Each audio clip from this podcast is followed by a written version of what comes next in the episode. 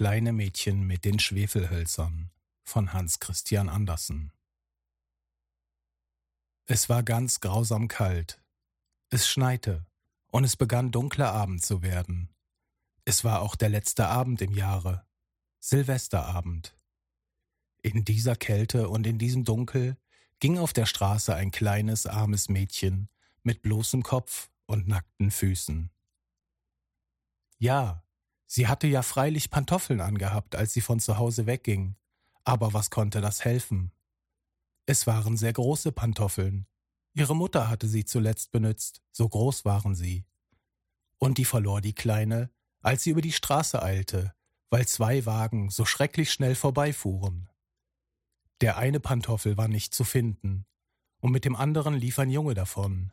Er sagte, dass er ihn als Wiege benützen könne, wenn er selbst Kinder bekomme. Da ging nun das kleine Mädchen auf den kleinen nackten Füßen, die rot und blau vor Kälte waren. In einer alten Schürze trug sie eine Menge Schwefelhölzer, und mit einem Bund in der Hand ging sie dahin. Keiner hatte ihr während des ganzen Tages etwas abgekauft, keiner hatte ihr einen kleinen Schilling gegeben. Hungrig und verfroren ging sie dahin und sah so verschüchtert aus. Das arme kleine Wurm. Die Schneeflocken fielen in ihren langen blonden Haaren, die sich so schön um den Nacken lockten, aber an die Pracht dachte sie freilich nicht. Und dann roch es da in der Straße so herrlich nach Gänsebraten, es war ja Neujahrsabend. Ja, daran dachte sie. Hinten, in einer Ecke zwischen zwei Häusern. Das eine sprang ein wenig mehr in die Straße vor als das andere. Da setzte sie sich hin und kauerte sich zusammen. Die kleinen Beine hatte sie hinaufgezogen unter sich, aber sie fror noch mehr, und heimgehen durfte sie nicht. Sie hatte ja keine Schwefelhölzer verkauft, keinen einzigen Schilling bekommen. Ihr Vater würde sie schlagen. Und kalt war es auch daheim, Sie hatten nur gerade das Dach über sich, und da pfiff der Wind hinein, obschon Stroh und Lumpen in die größten Spalten gestopft waren. Ihre kleinen Hände waren beinahe ganz tot vor Kälte. Ach, ein kleines Schwefelholz konnte gut tun. Hätte sie nur gewagt, eines aus dem Bund zu ziehen, es an der Wand anzustreichen und die Finger daran zu wärmen. Sie zog eines heraus. Ritsch, wie sie das spürte, wie es brannte. Es war eine warme, klare Flamme, wie eine kleine Kerze. Als sie die Hand darum hielt, es war ein wunderbares Licht. Dem kleinen Mädchen schien es, als säße sie vor einem großen Eisenofen mit blanken Messingkugeln und Messingtrommel. Das Feuer brannte so herrlich, wärmte so gut. Nein, was war das? Die Kleine streckte schon die Füße aus, um auch diese zu wärmen. Da erlosch die Flamme. Der Ofen verschwand.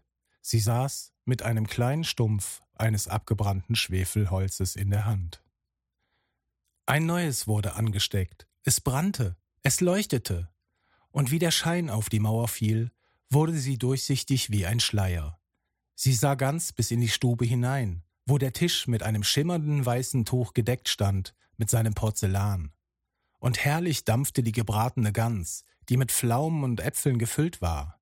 Und was noch prächtiger war, die Gans sprang von der Schüssel, wackelte über den Boden mit Gabel und Messer im Rücken, ganz hin zu dem armen Mädchen kam sie. Da erlosch das Schwefelholz, und es war nur die dicke, kalte Mauer zu sehen. Sie zündete ein neues an. Da saß sie unter dem herrlichsten Weihnachtsbaum, der noch größer und noch mehr geputzt als der, den sie am letzten Weihnachtsabend durch die Glastüre bei dem reichen Kaufmann gesehen hatte. Tausende Lichter brannten an den grünen Zweigen, und bunte Bilder wie die, die die Ladenfenster schmückten, sahen auf sie herab. Die Kleine streckte beide Hände hoch. Da erlosch das Schwefelholz. Die vielen Weihnachtslichter stiegen höher und höher. Sie sah, es waren nur die klaren Sterne. Einer von ihnen fiel, und bildete einen langen Feuerstreifen am Himmel. Nun stirbt da jemand, sagte die Kleine.